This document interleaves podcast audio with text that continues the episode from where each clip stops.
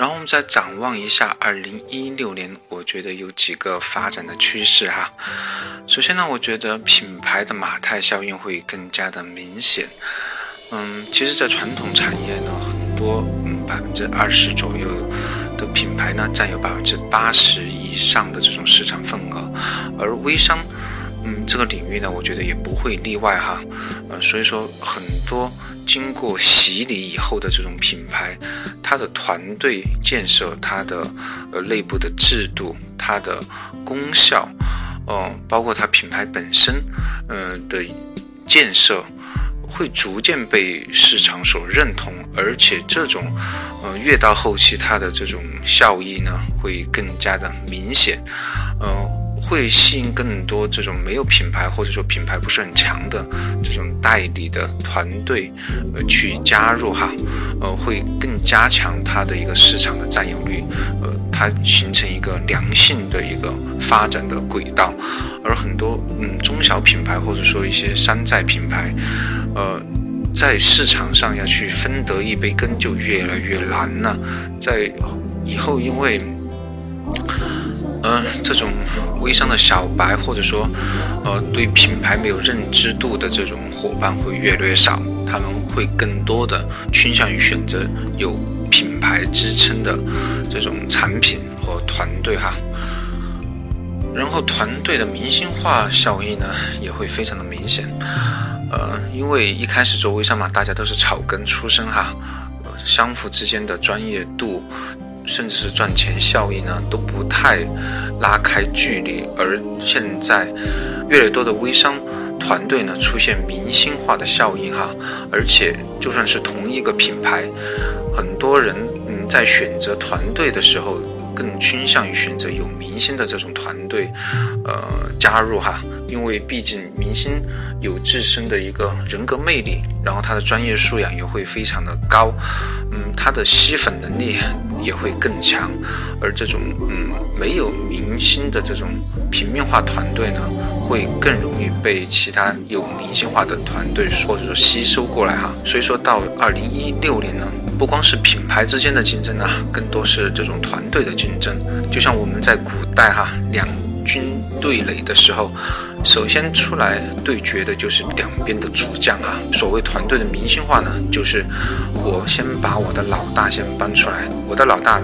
个人魅力很强哦，而且他的专业度也非常的高，这样会帮助我去发展我自己的团队，因为大树底下好乘凉嘛。所以说这里的团队明星化效益会更加的明显，而社群的嗯公式化会。越来越明显，就他的老大就像公司的总经理一样哈，然后下面的呃各级就像部门经理一样去管理自己的团队，一级一级的去进行发展，而且每一级都有自己的一个呃目标任务，而这个是整个社群呢，嗯，就像一个整体的公司一样去发展，而呃培训专业化呢，我觉得呃大家。呃，既然有兴趣听到我的一个分享的话，其实我觉得专业的培训呢，是到后期哈，是决定一个团队的成长性、凝聚力和他能走多远的一个至关重要的原因哈。嗯，因为现在嗯，我也有幸听过很多关于微商、微营销的一些分享，呃，其实绝大部分呢的分享呢。呃，客观的说哈，嗯，都是千篇一律哈。一开始听你觉得，嗯，还是有一点帮助，但是听久了就发现好像缺乏新意，或者说它不是一个成长的过程，它是只是一个，呃，照搬照套的一个公式概念。而我觉得，嗯，培训本身呢，它其实是一个生长的过程哈，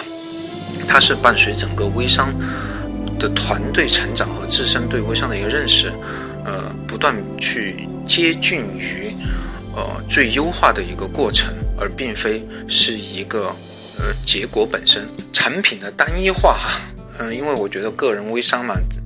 呃，很多人做微商，嗯，要么是操作很多产品哈，或者说类似于一件代发，他每天都会大量的刷屏，或者说像代理微商城这种哈，呃，他。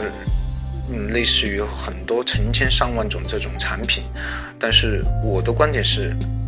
真的个人微商应该是以产品的单一化为主。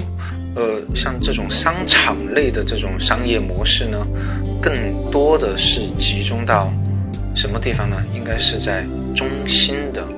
呃商业。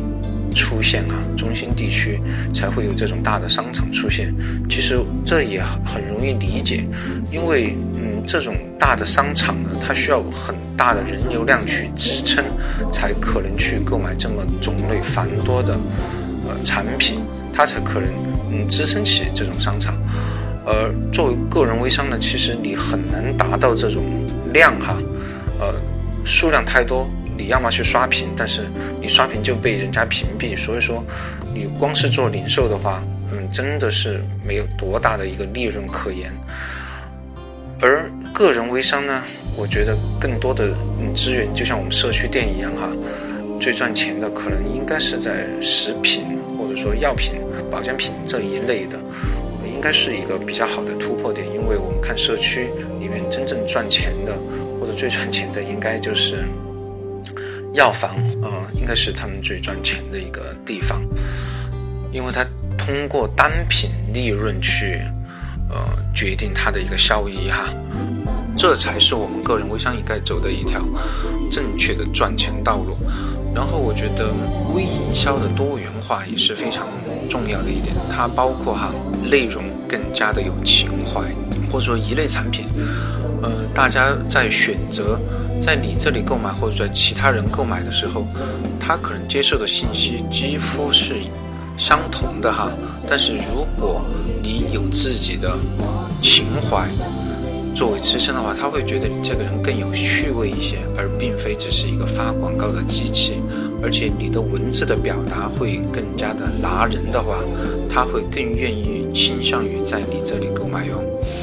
而且。嗯，营销更加生活化，因为我觉得微商嘛，并非仅仅局限于微信本身哈，它应该是一个微小的商业，它更多的哈可以去在我们生活化的场景去创造很多机会，去进行营销。比如说你在呃出去聚会的时候拿上你的产品，比如说你看见哈，哪怕是陌生人，他可能从表面上。就需要你这款产品的时候，你其实不妨主动去跟他进行一个，嗯，扫二维码或者说赠送试吃的形式。其实这种效果是非常的好哈，因为现在大部分人都